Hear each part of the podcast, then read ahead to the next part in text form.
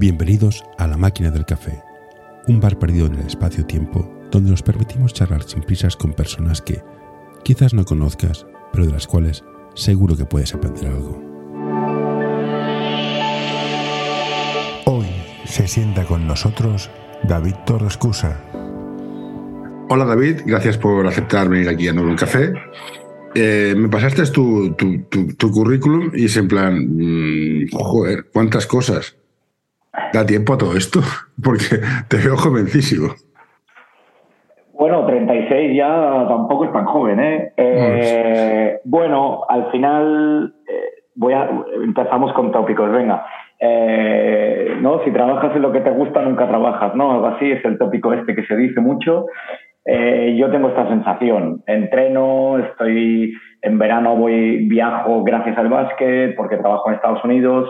Estoy grabando vídeos ahora, como te decía, afuera para YouTube de básquet. Entonces, a mí me da. Supongo que el día que tenga una familia y estas cosas, habrá que empezar a manejar los timings de forma diferente, pero de momento a mí me da. Pues vamos a hablar del mundo del entrenador. Si ya es difícil llegar a ser jugador profesional, ¿cómo se empieza siendo entrenador y llegar a vivir de esto? ¿Cuál fue tu viaje? Bueno, yo de momento sobrevivo de esto. Vale, sí, sí. Sobrevivimos. Vale. Pues, sí. Eh, ¿Cómo? Buena pregunta. Sobre todo si he, tenido varias épocas a lo largo de mi carrera, podríamos decir. Em, he tenido épocas de más joven, ¿no? Cuando aún tenemos las hormonas ahí a muerte, que nos pensamos mejor de los que somos y que queremos correr mucho y que creemos que tenemos que estar ya arriba. Y luego he tenido una época, creo que, que bastante larga, de unos años, donde te das cuenta que, entre comillas, eres uno más y que si quieres llegar, eh, tienes que aprender, tienes que escuchar, tienes que estar junto a los mejores, tienes que ser humilde, que, que el llegar arriba no se fuerza. No, yo no he llegado arriba, eh, considero, creo que estoy en camino. Em, pero, pero que se tiene que hacer, pues eso, ¿no? Desde desde la humildad, de la paciencia y, de, y, de, y de escuchar y de aprender de los mejores. Y en ese sentido creo que he tenido mucha suerte, creo que he podido fijarme y aprender y, y, y abrir la mente y aprender de los mejores. También he, he tomado mis riesgos eh, en, en, en, salir de casa, salir de la zona de confort y soy bastante consciente que cuando llegas a ese nivel medio, ¿no? Donde, a ese escalón donde estás a punto de dar el siguiente paso, mm. eh, que no me refiero al siguiente paso profesional, sino, eh, pues, por ejemplo, yo ahora vivo en el extranjero, mi único trabajo es el baloncesto, para mí es un paso más, ¿no? El mm. siguiente ya será meterme en una liga súper competitiva, pero, pero bueno, este paso, hay mucha, hay mucha gente que no está dispuesta. hay, muy poco entrenador que está dispuesto con treinta y pocos a irse fuera de casa eh, por, por, casa y mil euros al mes. No hay tanta gente dispuesta mm. a, y a aguantar en este escalón y a demostrar que te mereces lo siguiente. Entonces, bueno, tengo la suerte de que no tengo una hipoteca, de que no tengo hijos, de que no tengo una mochila que entiendo que, hay muchos entrenadores que están condicionados a eso y que, y que estoy invirtiendo. Ayuda a mantener este podcast en anorta.com barra colaborar. Pero aquí la, duda es, tú puedes ser muy buen entrenador, me parece muy bien, pero si no entra la pelota, no entra. Entonces, a nivel profesional, ¿qué valora un club? que tú llegues mejores al equipo o que ganes. Porque tengo yo mi duda con algunos entrenadores que llegan al primer equipo, sí, sí, y van a ganar, pero no forman. Y entiendo que formar es muy difícil, que va relacionado con por qué los entrenadores son tan miedosos. Vamos a ganar a nivel, a nivel profesional. ¿eh? Tú estás en un nivel pseudo profesional, profesional, sobrevives, pero ¿cuál importante es el resultado? Eh, sí, ¿cuál importante es el resultado? Porque Aito dice, mira, yo soy Aito García Reneses y tú no. Y voy a hacer que me salga la punta del perpucio porque soy Aito. Mm. Claro, me llamo Paco Pérez, acaban, me acaban de dar un equipo en LED Plata. como no gane, me cortan las pelotas. Sí, sí, puedo, he mejorado al junior, pero me, me matan. ¿Cómo, palmas cinco, cinco seguidos y está claro que... ¿Qué, qué, qué, ¿Cómo lo vives? Ah, eh, bueno, yo creo que aquí podemos hablar de dos, eh, de, de, dos cosas diferentes. Yo, yo, creo que por muchas cosas eh, el baloncesto español es muy bueno, eh, muy bueno, o sea, no, nos engañemos, a nivel europeo pues somos los número uno, o sea, ya está. Y, y, y, es por muchas razones y también hemos de aceptar y asumir que el baloncesto español es muy competitivo, mucho. Mm, y, a, y, a, todos los niveles. No solo es competitivo entre, por poner un ejemplo de LEP, ¿vale? Por poner un ejemplo de LEP, que no, no, he entrenado el LEP, ¿eh? pero, pero tengo jugadores conocidos, entrenadores, entonces sé lo que puede moverse. No, no solo, el LEP no solo es un tema de, de que el base suplente tiene un mal mes y el club empieza a pensar en, en cambiar este base y coger a otro, sino que el entrenador pierde tres partidos seguidos y el cuarto partido tiene seis entrenadores detrás tuyo eh, esperando a que caigas para, para, coger tu puesto, ¿no? eh, esto en, en, en, Suecia, que es mi caso, no pasa. Aquí hay mucho respeto. Y, y te estoy hablando de profesional, ¿eh? O sea, en, en, primera división, que ya es profesional, o sea, ya es cercano al Eporo, primera división sueca. de hecho, hay muchos jugadores que hacen ida y vuelta, y más últimamente con tanto entrenador español por aquí.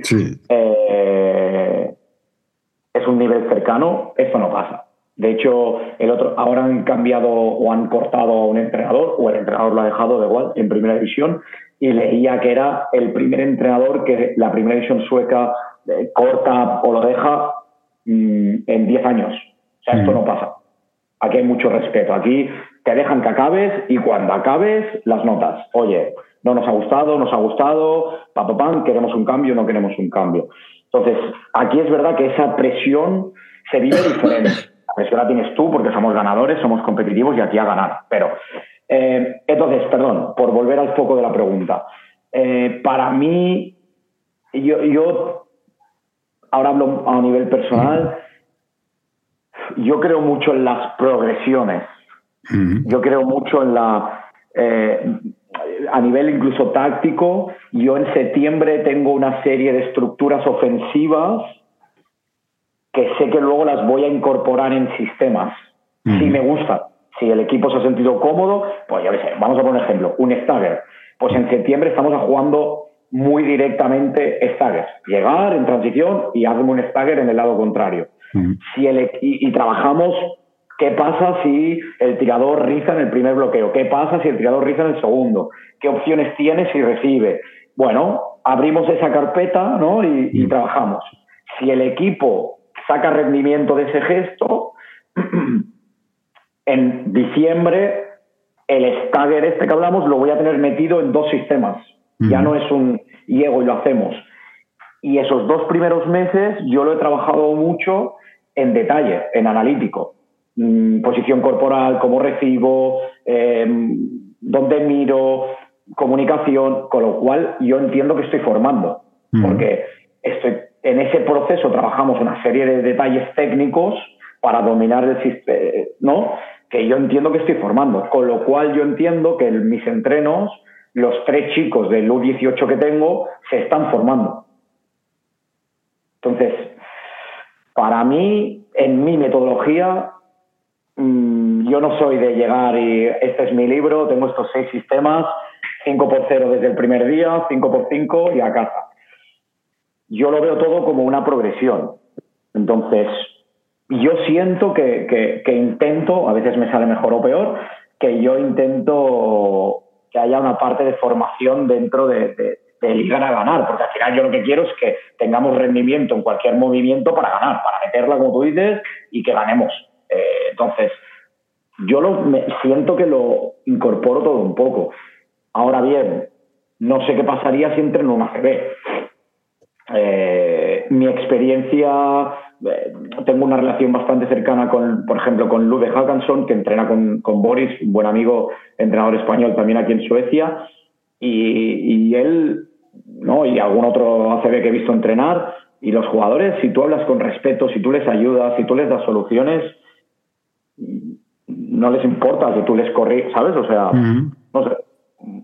No sé si te he contestado o me he enrollado mucho, pero. Bueno, Internet es que, que ve todo, pero me parece interesante. Lo que mi pregunta, mi duda es eso. Entonces, tú ya un equipo y dices, mira, yo, sé, a mí me gusta jugar de una manera determinada, pero vamos a ver qué tengo.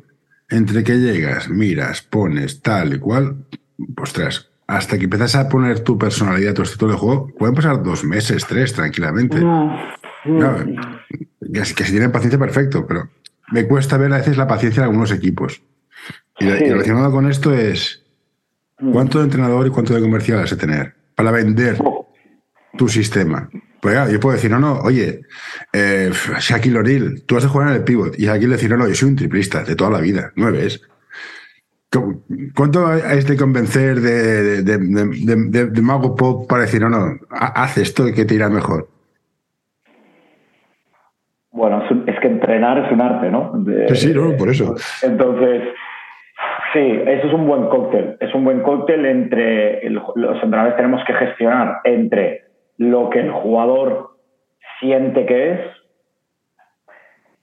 entre lo que tú crees que debe ser y entre donde te va a dar más rendimiento. Entonces, de ese cóctel, eh, y tienes que ir con él, porque algo que, algo que yo he hablado, por ejemplo, con mi equipo este año es el, el yo no quiero entrenar contra vosotros, yo quiero entrenar con vosotros, ¿sabes? Entonces, eh, yo creo que a día de hoy, tal y como ha evolucionado todo emocionalmente, eh, no podemos imponer. El entrenador no puede imponer, no puede llegar ahí y decir, no, no, mira, tú eres pivot eh, y no me toques. ¿eh? Yo digo que tú eres pivot 5 cerrado, siempre rol y no tires y no botes. Yo creo que, que eso a día de hoy ya no existe, ya no lo puedes gestionar así. Eh, ya no es la mili, un entrenador ya no es un sargento.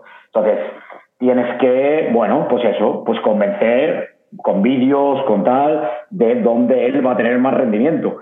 Y aún así, puede que no lo convenzas. Eh, y que el que es un 5 te diga, no, mira, tío, yo es que quiero ser 4 para jugar pick and pop porque mido 2 metros y, si voy al 5 es que no tengo futuro. Eh, cuando a día de hoy, el 5, que te he escuchado en algún podcast que tú eres old school. Sí, sí, sí, old eh, school el 5 de Tocho de 2.10 eran poquitos. Los mm. pivots, si tú te miras primeras divisiones de Europa, nos estamos yendo, por poner un ejemplo, a pivots tipo Brandon Davis, que son atletas, que recorren, que saltan. Eh, ahora ha salido Nagy en el Barça, un poco híbrido, old school, pero atleta, ¿no? Eh, yo creo que vamos a ir a esto, a, a los Nagy ahora, más grandes, más atléticos, pero, pero ya no va a haber el típico pivot que lo tienes que esperar, porque su ritmo de partido es lento. Ahora ya mm. esto se ha perdido. Bueno, es un arte, es un arte que tienes que llegar a un acuerdo con el jugador, desde luego. Tienes que llegar a un acuerdo con el jugador y el jugador tiene que sentir que le estás ayudando. Entonces, pues no lo sé. 50, 50, comercial, 50 entrenador. Sí, porque eh, en formación te dicen, no, todos han de jugar de todos, reparte el juego, alto. cuando llegas, llegas, a, llegas a senior, en plan, eso dices, mides 2,18, pesas 200 kilos, no vas a jugar de palomero. Tu rol va a ser poner bloqueos y coger rebotes. Y si tienes tiro, mm. algún pick and pop. Mm. Vender roles de plan, te vas a pasar el resto de tu vida bloqueando, hay que saber venderlo. Porque no nos mm. engañemos, quien vende camisetas es el que mete puntos. Mm. Mm. Eh, sí, estoy de acuerdo. Eh, al final es, tú lo has dicho, ¿no? El rol. Eh, yo me gusta mucho temas roles. Con, el, con el proyecto de Estados Unidos, una de las cosas que siempre decimos a los chicos, uno de nuestros lemas es respect the role, ¿no? y, y bueno, y sí, como te digo, es llegar a un acuerdo y, sobre todo hacerles ver que cada uno en su parcela puede ser el líder, ¿no? Un poco, em, un poco, pues eso, ¿no? La, la, progresión emocional del, jugador creo que, ha, ha, ido en este camino, en que es importante que cada jugador se sienta líder de algo, incluso el 12 de la plantilla. Creo que es importante que, que, cada uno tiene es líder de algo, ¿no? O, que tiene que, o que a mejor el rol es ayudar al líder a, ¿no? Entonces tu rol es ser el mejor escudero. Eh, bueno, pero creo que es importante que sepan y que, y que llegar al siguiente no es fácil, no es fácil, no es fácil.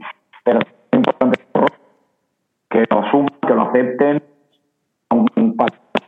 Vale, ahora tú tienes, eres, eres viejo, joven, digámoslo así, y ahora has visto la, la, serie de Will Smith, de Príncipe de Bel Air. Por supuesto. Balones a Will. Pero Will llega, llega mayor.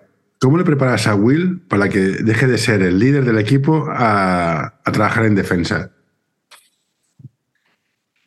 En defensa sí puede, porque si es el mayor del equipo a veces. Bueno, no, pero digamos, o sea, que cambias de roles. O sea, no, yo era el mejor, me ha fichado, yo qué sé, el, el, es igual. Sí. Y en un punto dices, pasas a ser el número 2 a ser el número 8. ¿Cómo se lo vendes?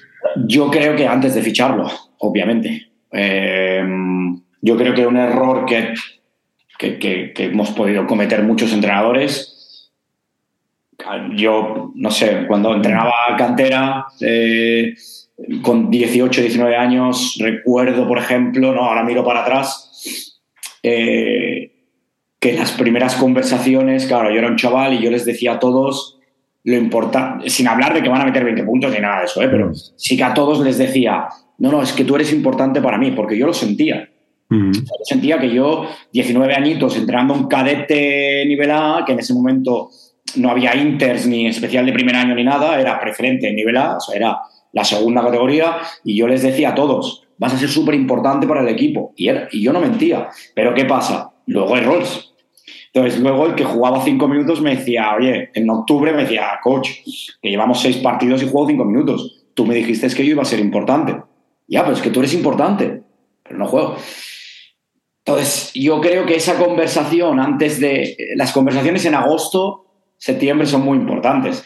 Y, para, para, ¿qué esperas si los conoces? Porque, por ejemplo, yo he llegado aquí a Suecia y yo no los conocía. Vi los partidos del año pasado, obviamente, pero tú no los conoces, tú no sabes qué te van a dar en el día a día. De hecho, he cambiado roles respecto al año pasado de algunos jugadores. Bueno, hay que hablar, hay que hablar y, y, y, dejar, pues como tú antes de fichar, tú no puedes fichar a un tío en agosto diciéndole vas a ser mi jugador referente ofensivo cuando sabes que no.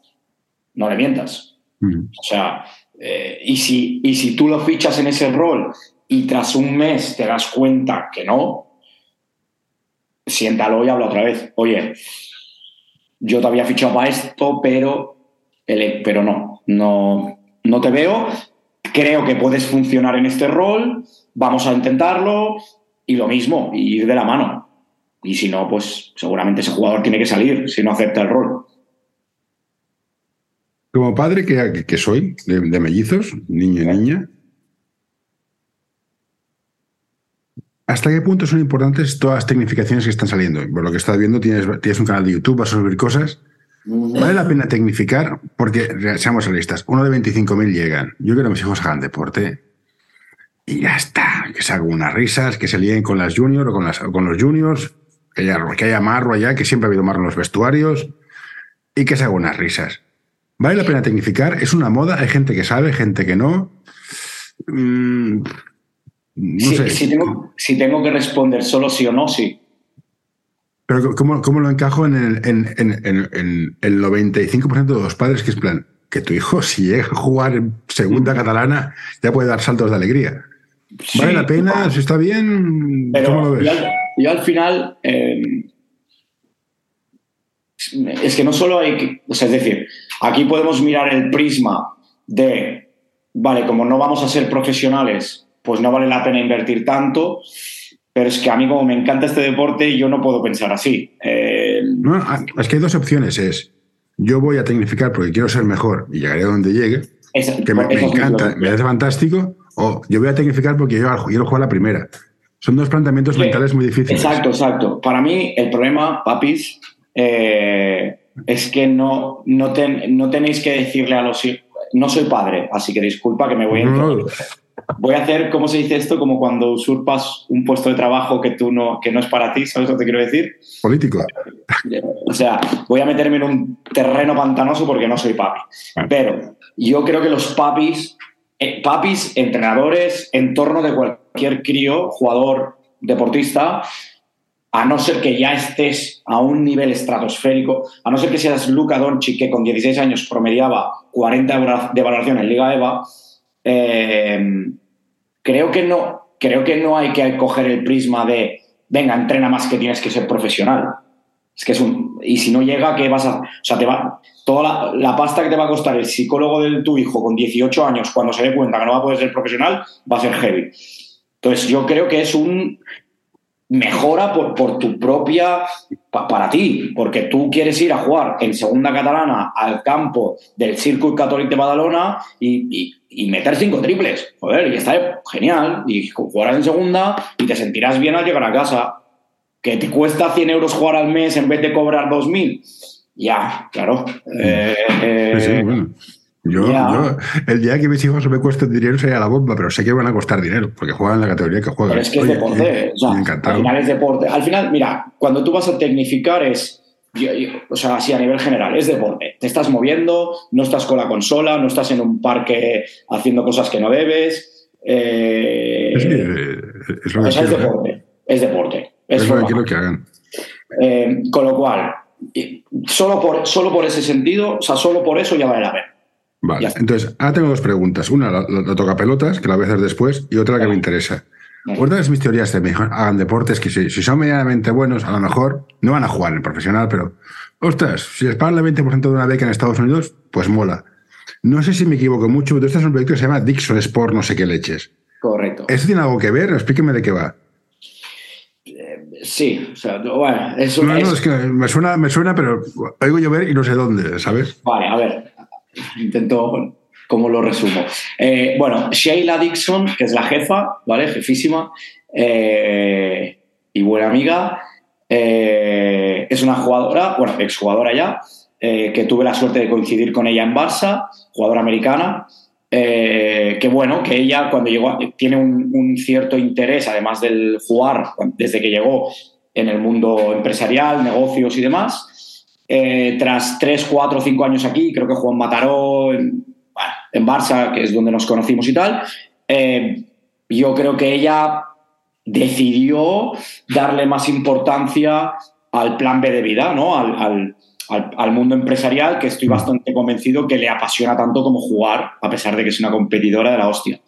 Eh, con lo cual, ella vio que había cierto interés en ir a Estados Unidos y crea una, em, un proyecto con diferentes líneas de trabajo.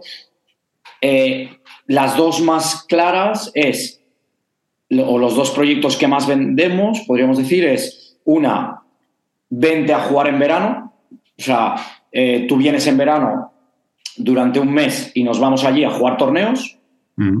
eh, con lo cual la experiencia de estar allí ya la tienes es muy divertido, no es porque yo sea el entrenador, pero mm. intentamos hacer un mix de competir, porque soy muy competidor, soy ganador. Mm. Eh, intentamos hacer un mix muy chulo de competir y siendo con, eh, un poco lo que te decía, respetando el rol, todo el mundo tiene oportunidad de jugar, eh, pero siempre con el prisma de es verano, es un viaje que no es barato, y los chicos de aquí se tienen que llevar una experiencia chula e inolvidable.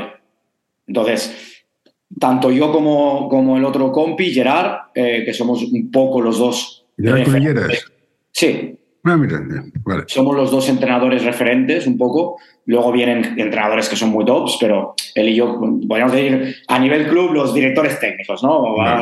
Son los que marcamos cómo jugamos, los que decidimos. Eh, bueno, eh, pues intentamos pensar mucho en, lo que sería un team building del equipo, de un equipo normal. Nosotros es como un constante. Pensamos mm. en ahora salimos, ahora hacemos esta dinámica, eh, ahora tal, para intentar que los chavales, por ahí hay algún vídeo muy chulo, se lo pasen genial. Luego solemos ser cuatro o cinco equipos jugando torneos dentro del proyecto. Un equipo está jugando, los otros cuatro equipos están animando, mm. con lo cual creamos un clima muy chulo qué tal. En consecuencia de esto, como vamos a jugar, eh, como vamos a jugar allí, pues muchos chicos consiguen becas. Es- esta es la parte que me interesa. Y luego está otro producto dentro de la misma compañía que tú dices, mira, yo no quiero ir a jugar allí yo lo que quiero es que me busques una beca directamente. Entonces, la jefa pues ya hace su, Su proceso que se llama, bueno, es la parte de recruitment, pues bueno, te pedirá vídeos, te pedirá información y ella pues te ayuda a ponerte, bueno, a lo que viene a ser buscarte una beca, básicamente. No, no, porque a lo mejor meto la gamba, pero creo que Gerard Cunillas creo que lo, lo vivirá en directo, que Almeida y San Adrián, Sí. muchas jugadoras se les van a Estados Unidos. Muchas. Bueno, sí que están, están muy arriba estas chicas, pero que se le dan bastante. Yo lo veo una inversión fantástica. Sé que, sé que no voy a vivir de esto, me voy un dos, tres años a estudiar en inglés. Joder, esto es un currículum de cojones.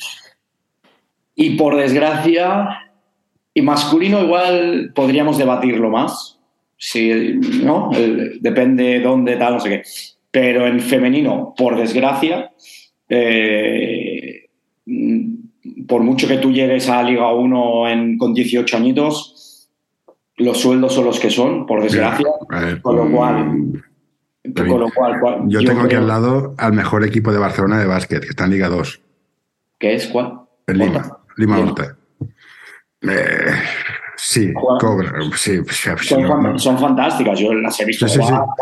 Eh, Son Pero- amigas, es un grupo de amigas que juega de puta madre. Exactamente, y le estarán los donetes, no mucho más de unos donetes. Mm, no, Pues yo soy jugadora, me dan la opción de ir a Estados Unidos a estudiar más o menos barato, hostia, no tengo ningún tipo de duda. Vuelves con un inglés, diría yo, perfecto o, Sí, sí. o dominado, con una carrera No, que es que no hay color. Y con 23 años, vale, pues, pues ahora Liga 2, ¿no? O sea, o Liga Sí. 1 o donde, o donde seas, tengas capacidad de, de- de jugar por tu talento y tal. Entonces, yo en, fe- en femenino, es que cómo no van a ir. O sea, No, que- lo tengo clarísimo. Y aquí viene, con- me estoy dejando pregunta cabrona, me la apunto aquí. no, no, no, Cabrona. ¿Qué pasa con las categorías intermedias, sobre todo en masculino? Porque las chicas, vale, te vas a estudiar y, y los chicos que salen de junior, en plan, hola, Michael Caicedo, mm, ¿qué hacemos contigo? ¿Pondrías una categoría intermedia? Porque en Estados Unidos tú vas a la universidad y sobre el papel, cuando acabas la universidad, eres elegible para jugar profesional. Vale, a los 22 años. Aquí con 18 te tiramos a los leones. Porque no, EVA no es formación y Le Plata ni Le Poro es formación. Ahí juega gente que tiene más años que yo. Hoy quiero recomendarte este podcast. Psych and Roll, un podcast sobre psicología y deporte en el que tratarán diversas temáticas relacionadas con ambas disciplinas. Un programa creado para aportar realidad y necesidad en torno a la psicología, además de facilitar un espacio donde la comunicación sobre ciertos temas esté libre de tabús, estigmas y etiquetas. Hoy quiero recomendarte este podcast. El alma del juego by Soul Basketball, el podcast en el que charlaremos con personajes del mundo del básquet con diversidad de carreras, funciones y experiencias para que nos acerquen al alma de nuestro deporte, el baloncesto. ¿Qué hacemos con esta gente? Creo que nos da para un capítulo aparte. de- Sí, sí, no, pero- solo, solo para hablar de esto. Hay much- es que hay muchas variantes. O sea, hay- hay- hay- dentro de esta pregunta hay muchis- muchísimas variantes, muchas, muchas, muchas. Eh, intentando compactar todo desde el prisma del jugador, ¿vale? O sea, si yo me pongo a ser un jugador, Mira, me, me gusta, hay un ejemplo que para mí es dos, venga, ya que los dos son amigos, eh, hay dos ejemplos en el básquet catalán que son para mí buenos espejos, que uno es eh, Kim, que ahora está en San Feliu y el otro es Mike Torres, que está en Valladolid Le- Leporo. Eh, son dos chicos que no han pasado por ninguna cantera CB, que prácticamente no tocaron preferente. En el caso de Gim, no estoy del todo seguro si llegó a jugar, por ejemplo, sub-21 preferente un año.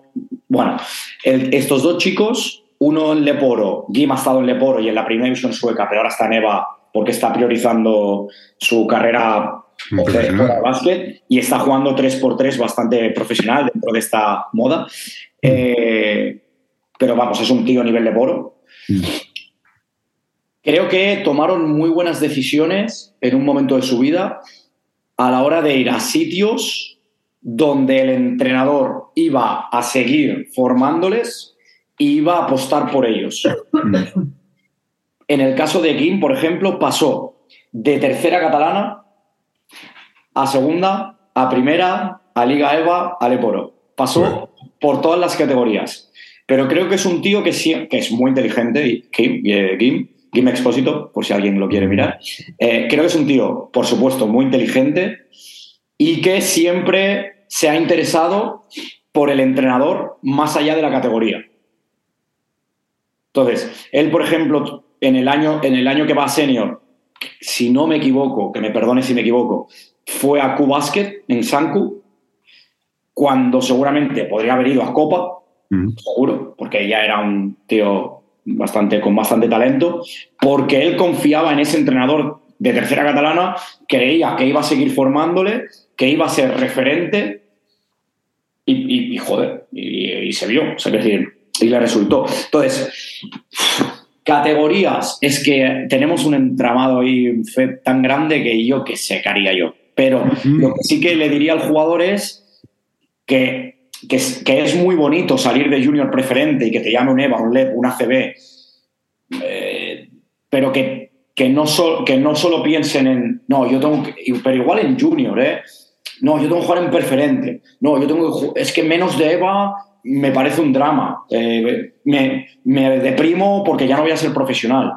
Hostia, insisto, ¿eh? No estamos hablando de los Luca Doncic, estamos hablando del jugador intermedio. Hostia, ¿ves dónde vayas a seguir progresando? Mm, donde puedas tener un rol importante, ojo, o no, o donde vas a ser el 12 con 18 años, pero que sabes que el entrenador te va a formar, que el vestuario es sano y que los jugadores veteranos da igual que tengas, te van a ayudar. No vayas con los típicos veteranos que están de vuelta, que no quieren entrenar, que solo entrenan un día, pero que luego juegan. O sea, ves a vestuarios sanos. Yo, mm, Para mí es importante.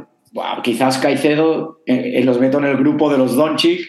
Sí, te, pongo, otro ejemplo que a mí me tiene enamorado desde que lo vi jugar. Un tal Adrián Domenech, que es el Juventud, estuvo en, estuvo en el Prat.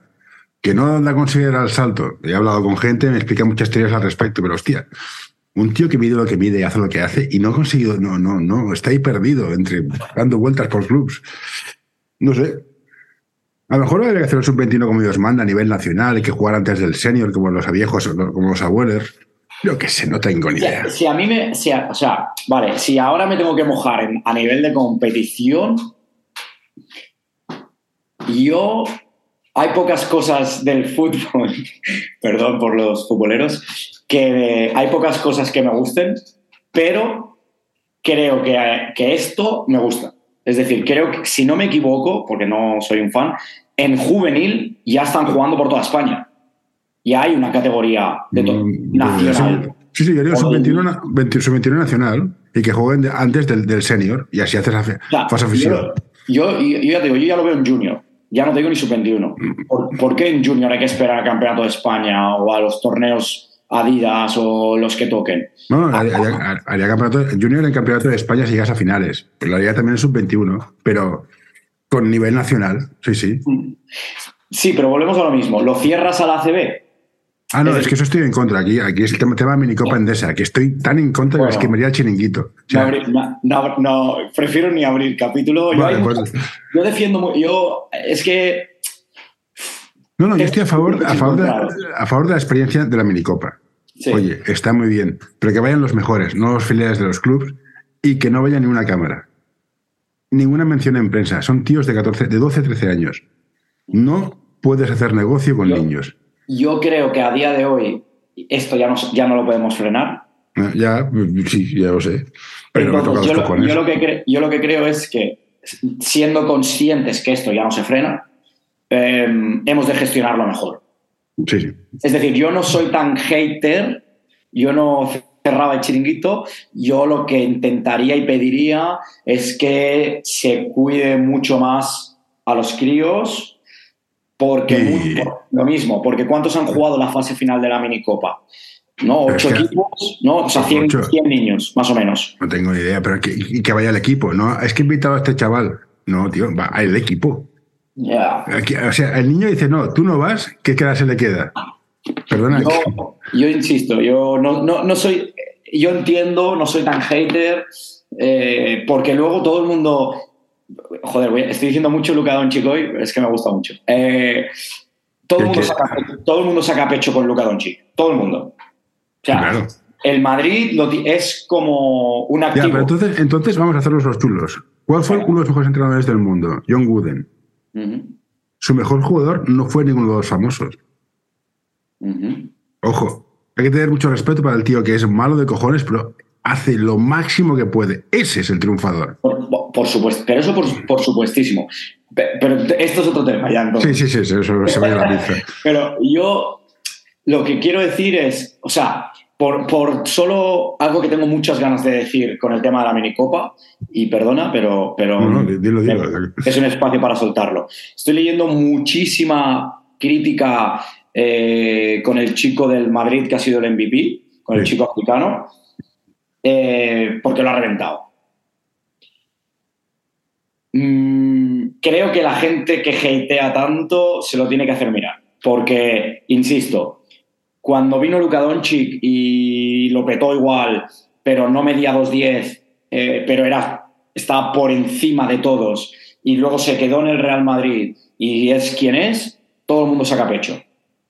Y el Mm. Luka Doncic no solo es un activo del Madrid, sino es un activo, te diría, casi casi de, de la formación FEP.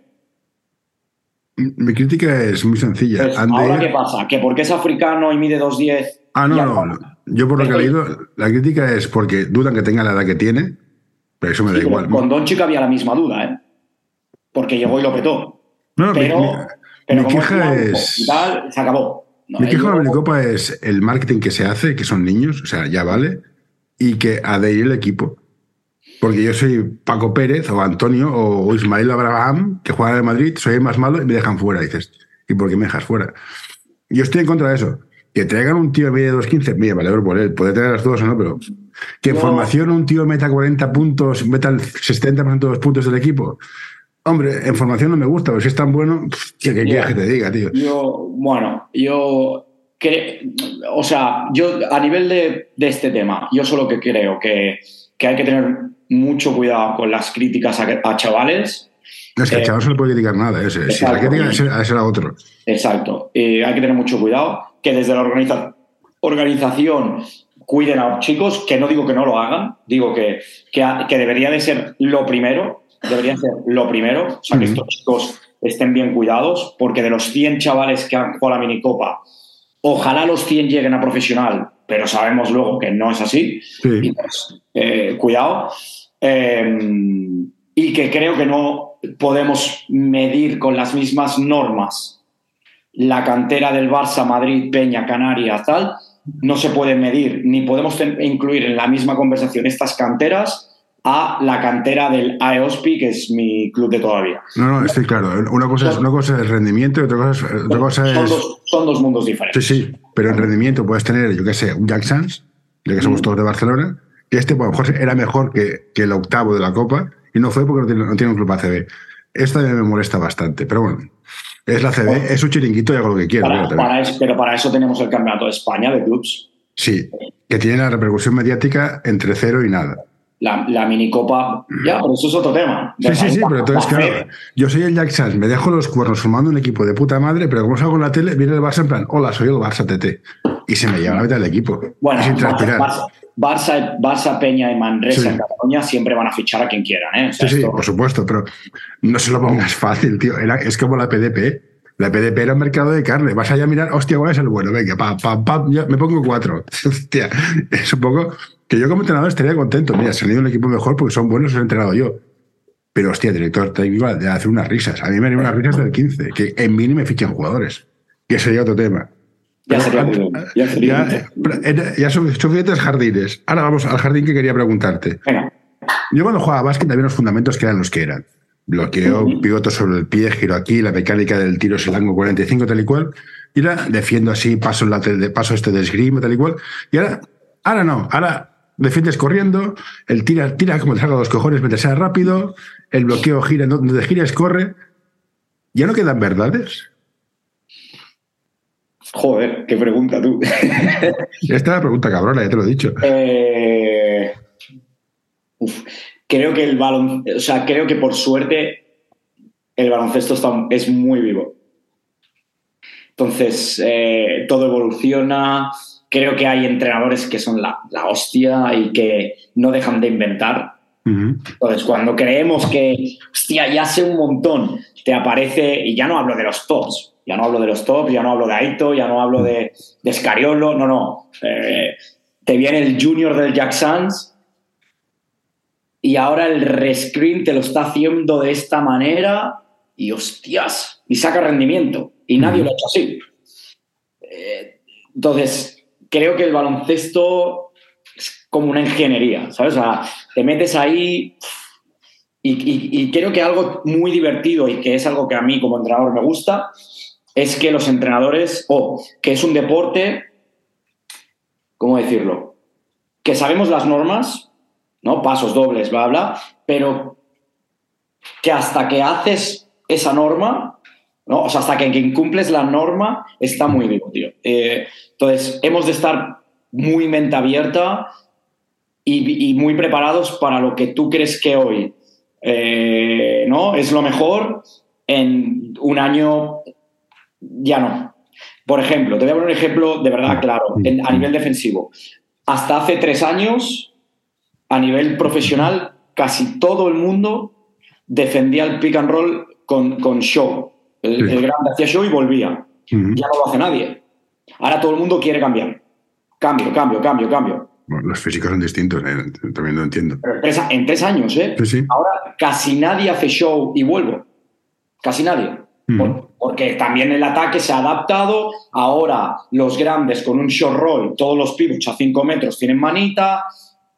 Es de- y tú me dices, coño, ¿y, y por qué el este grande que hace el short roll con 2.10 no se hace un mate? ¿No? O sea, antes les queríamos, ve duro, hostia, con Sí. 2.10, ¿qué haces tirando a media distancia? Ya, pero es que el alero que está en la esquina y te viene a la ayuda ahora mide 2 metros, no metro 90.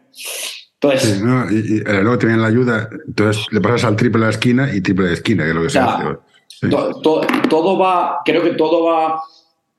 O sea, a mí entiendo lo que tú me dices y a mí me gusta. O sea, es vivo, pero no hay que perder los fundamentos básicos. O sea, Entonces la siguiente pregunta es, bueno, ¿cuánto has de saber para saber que no sabes? uf, pero esto es muy mental, ¿no? Mm, Yo sé que no tengo ni puta idea. Cuanto más clics le Claro, más entre los veo en plan, ah, coño, claro, esto podría ser así y esto podría ser así. Claro, todo es un podría ser así y son todos podría ser que de Todo equipo tienes, montas, cada día es una cosa distinta. Yo- Claro, yo- es un dolor de cabeza del 15, pero claro, es emocionante. yo, yo- yo lo que creo es que estamos en un constante análisis de tu propio equipo para encontrar qué te da más rendimiento y más efectividad ofensiva o defensiva, pero bueno, pero qué te da más efectividad teniendo en cuenta las características de tus jugadores. Y cuando tú estás, una vez estás seguro y lo metes en pista y lo dominas, creo que los entrenadores nunca podemos parar de pensar cómo lo puedo mejorar. O, eh, no sé, o, ¿sabes? Te- ¿Cuál- ¿Qué es lo te- siguiente? Un ejemplo que a mí me, me voló la cabeza. Fue un partido que Pablo Lasso puso a Garú para defender un base. Me quedé de piedra. Hostia, y lo hizo. Y dices, joder, es que. O fale. Entonces, pero eso. Ahora- la siguiente pregunta, digo, Sí. perdona. No, no, digo que ahora hay un. No me quiero equivocar. Creo que se llama cross switch o algo así. Es que tantas Sí, sí. conceptualizaciones. Eh, pero que es como un concepto ahora que está a nivel top europeo. Yo no lo he hecho, honestamente. A nivel top europeo, quizás Lasso es uno de los abanderados, porque Lasso ha sido muy, muy no, inspirador, sí, ha sido muy inspirador en- para muchas cosas, defensivas sobre todo. Eh, creo que se llama cross switch, que es que el 4 empieza en defensa, en individual, contra un exterior no tirador.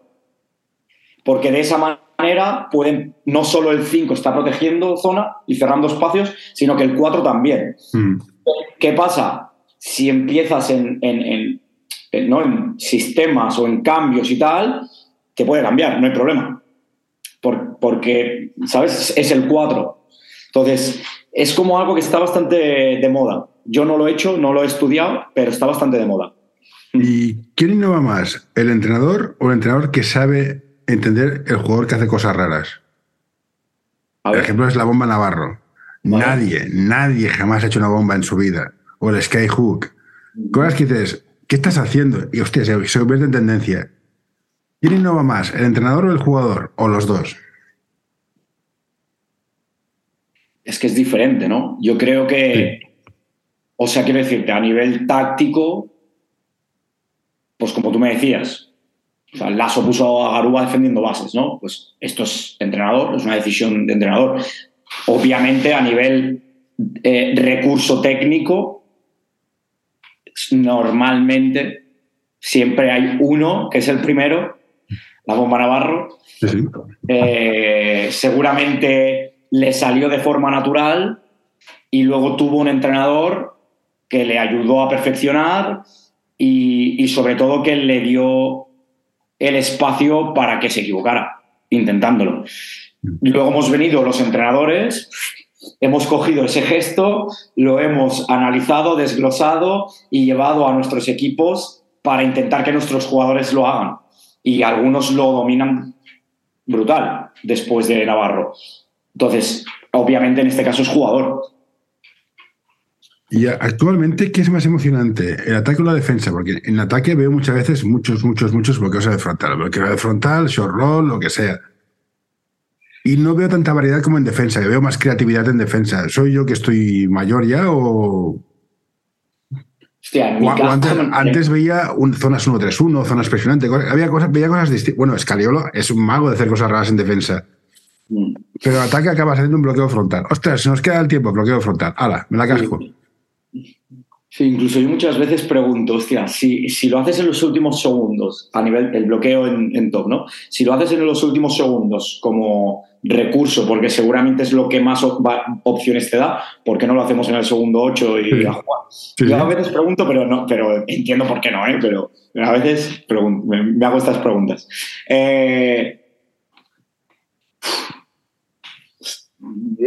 yo creo que hay más creatividad en ataque que en defensa, a nivel general. Yo lo creo. Pero personalmente me lo paso igual de bien, intentando ser creativo en ataque que en defensa. Pero sí que es verdad. Estoy intentando buscar un sentido común a, a esta pregunta. ¿eh?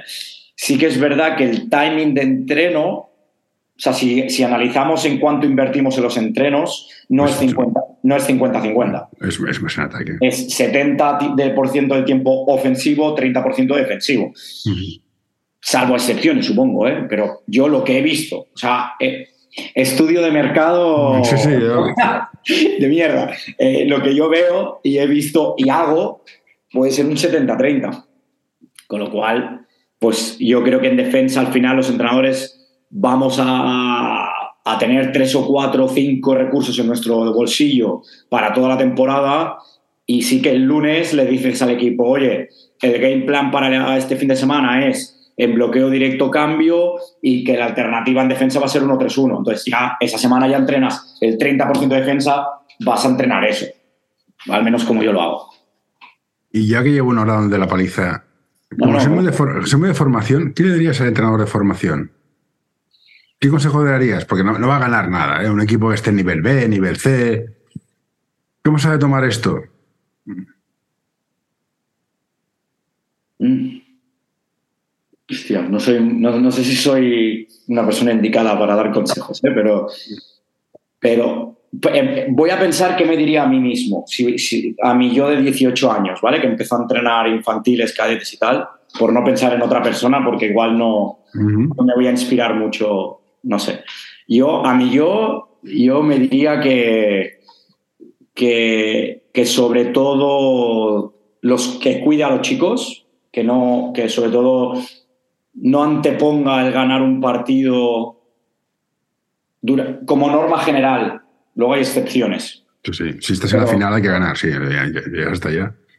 como filosofía de, de- de grupo que no inter- interponga ganar al bienestar de chicos o de formación. Estamos hablando de eso, ¿eh? el que entrena infantil, cadete, nivel A, nivel B. Sí, sí, sí, sí. No, no, no, hablamos, de, no hablamos de competición de, de promociones. La gente que entrena a niveles B y C, dices, Yo- no va a ser, no va a ir muy lejos.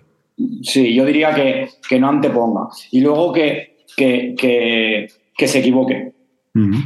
Que, que te vas a equivocar y que no pasa nada. Que, que tus jugadores se van a equivocar y que no pasa nada. Eh, eso, que, que- gestione, porque los lo digo por mí, ¿eh? no, no porque yo lo vea.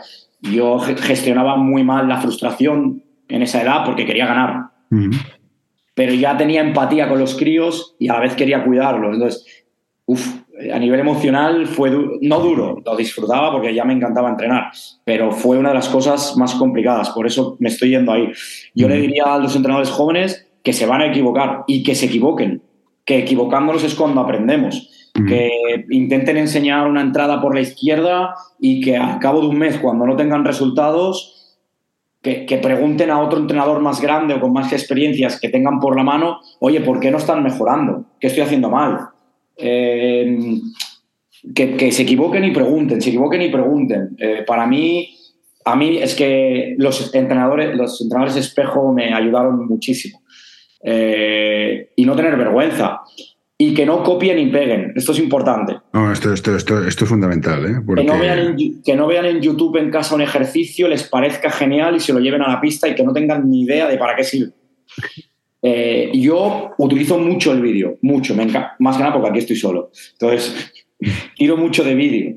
Eh, y veo entrenadores que suben drills, eh, como yo intento hacer ahora de vez en cuando. Pero yo no copio y pego. O sea, yo veo una estructura de ejercicio que me gusta porque es dinámica. Entonces digo, vale, la estructura de ejercicio me gusta. ¿Para qué lo voy a utilizar? O sea, pues lo voy a utilizar para trabajar el pase. ¿Vale? Entonces yo, dentro de esta dinámica, voy a trabajar el pase, me voy a apuntar qué detalles son los importantes para el pase. Y a mis jugadores les digo, vamos a trabajar pase, porque yo también entreno aquí al cadete de aquí, o sea que estoy también metido en formación. Yo les digo, hey chicos, hoy trabajamos el pase. En el pase, importante, a ver, el hombro, los dedos, bla, bla, bla, bla, ¿no? los tips, y, y lo hacemos con este drill que lo he- y lo hago. Y, y, por ejemplo, algo que hago actualmente con el primer equipo y con el cadete. Yo me encanta probar nuevos ejercicios, me encanta. O sea, es una de las cosas que a mí me, me, me motiva a, a la hora de planificar, Sí. pensar nuevos ejercicios. Hay ejercicios que son una basura. no, no, no, sí, sí, te, te- te- te- te entiendo. Yo hago ejercicios, la hora, el, el, el minuto gilipollas, que hago un ejercicio absurdo, que a veces funciona y a veces no. Y, y yo le digo a mis jugadores, lo siento, este- el ejercicio es malo, vamos al siguiente. Sí, sí, sí, sí. Y una de las cosas... Es de fundamental. cosas- aquí una, una de las cosas que aquí me decían cuando llegué, por- o sea, los que me conocen, jugadores que me conocen, ya me conocen, ¿no? Yo soy súper intenso, muy agresivo, o agresivo de Sí. la palabra. O sea, soy muy directo. Si estás haciendo un mal entreno, José, tú no estás entrenando bien, pavila, tío. Eh, y luego te abrazo, palito zanahoria, pero tengo la misma energía para decir, guau, guau, guau, me he equivocado, perdón chicos, perdón, perdón, perdón. perdón. Entonces aquí me decían, hostia, coach, es sorprendente porque tienes mucha energía y te ganas nuestro respeto y en cada entreno nos dices tres veces lo siento, amigo, guau". en plan, no te da cosa decir, parece no, que si el entrenador dice, uh, culpa mía, como que va a perder el respeto. Sí, pero esto está muy relacionado a veces con la figura esta de, de- del rollo Clint Eastwood, el sargento de hierro infalible. No, pero bueno, no sé. duro y- Hay entrenos que mierda, diseñas un entreno y te sale como el culo y ya está. Claro, eh, culpa mía, ya está. O sea, Sí, a lo. Vamos a lo siguiente. Y no me quedo en el error. Pues ese ejercicio no lo hago más. Vale, y ahora- El, el ejercicio nuevo que ha funcionado, que se lo han pasado bien y que siento que me ha servido para mejorar eso que yo quería, a la mochila. Pero es que es eso, hay ejercicios que los ves en, hostia, este ejercicio tiene buena pinta, vamos a probarlo. No les cuaja y otro es una apoyada, con dos cambios se lo pasan teta y aprendes. Ya está, pues a la, mo- Cada ese a la mochila. cada Ese a la va- mochila y cada dos semanas lo metes. Ya está. Hmm. Y ahora la última ya para finalizar. Tienes un canal de YouTube, vas a hacer cosas con él, ¿no? Sí, estoy jugando. Vale, de momento entonces lo lo pregunto. si quieres comentarlo, si no, no. Es que te he visto, joder, te he visto yo por aquí. encantado. Pues Promoción, vamos a abrir la promoción. Va. Ah, Venga, propusión. Venga, dos por uno. ¿Qué, es, qué, qué, qué, qué- esperas de él en el canal de YouTube? Porque hay, hay un par ya de, de tíos que hacen. Entrenadores que hacen temas de vídeo y estas pijadas. ¿Qué, qué vas a intentar conseguir? Sí, vale, mira, mi. A ver, no quiero ser negativo, voy a intentar explicarlo sin criticar a nadie. Eh, lo que yo quiero es seguir aprendiendo.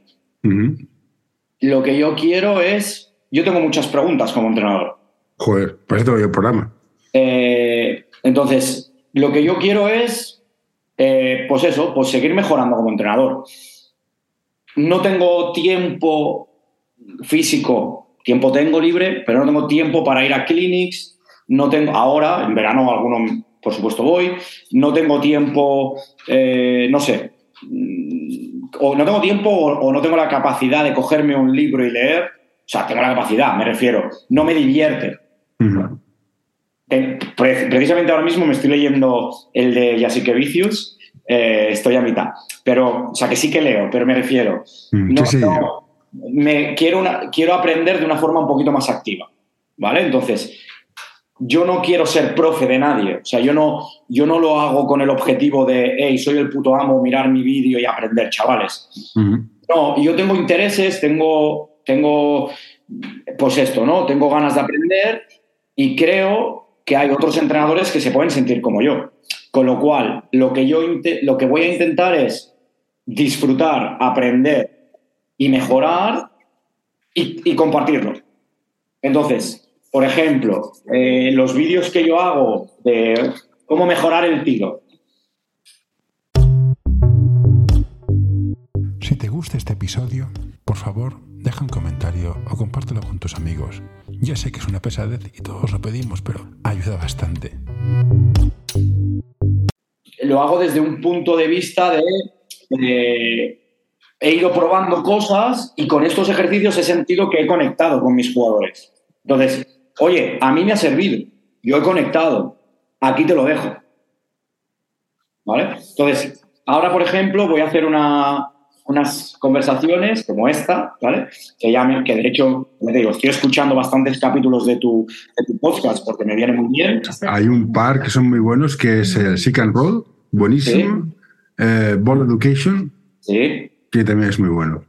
Entonces, yo, yo ahora voy a hacer unas conversaciones eh, que la primera va a ser muy chula porque es una jugadora que está en NCAA One.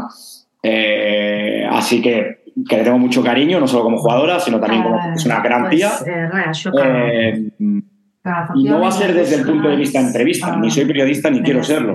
De hecho, le voy a llamar al concepto este Game Day y va a ser una conversación entre un entrenador y una jugadora que para mí es top.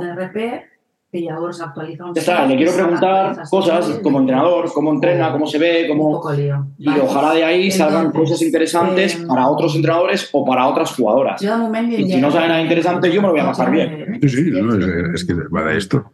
Para hacerlo bien. Pero ya te digo, mi- mi objetivo es un poco egoísta. O sea, yo, Obviamente, dentro de aquí, pues quiero llegar en YouTube a mil suscriptores porque si no, no monetizas el canal.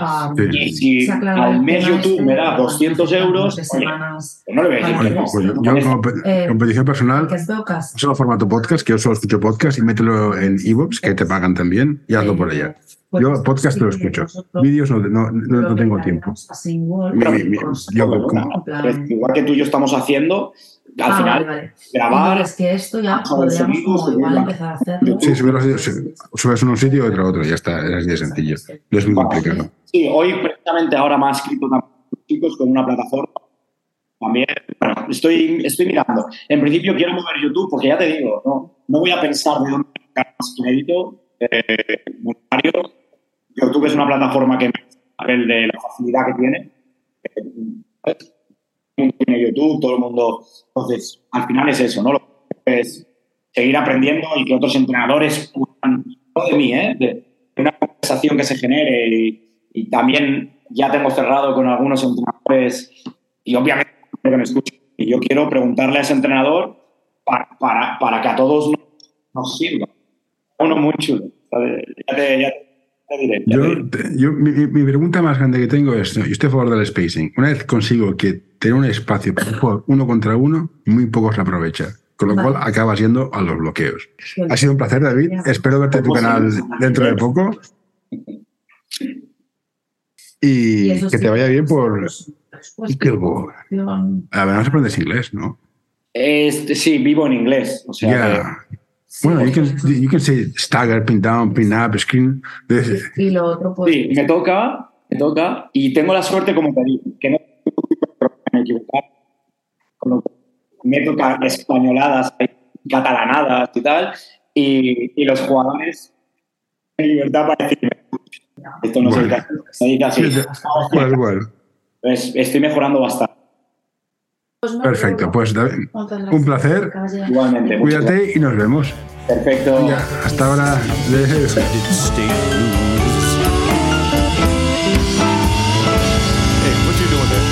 No, no, don't you touch that. No, don't you pull that plug. No, hey, hey, nurse, nurse. All right, I'm done.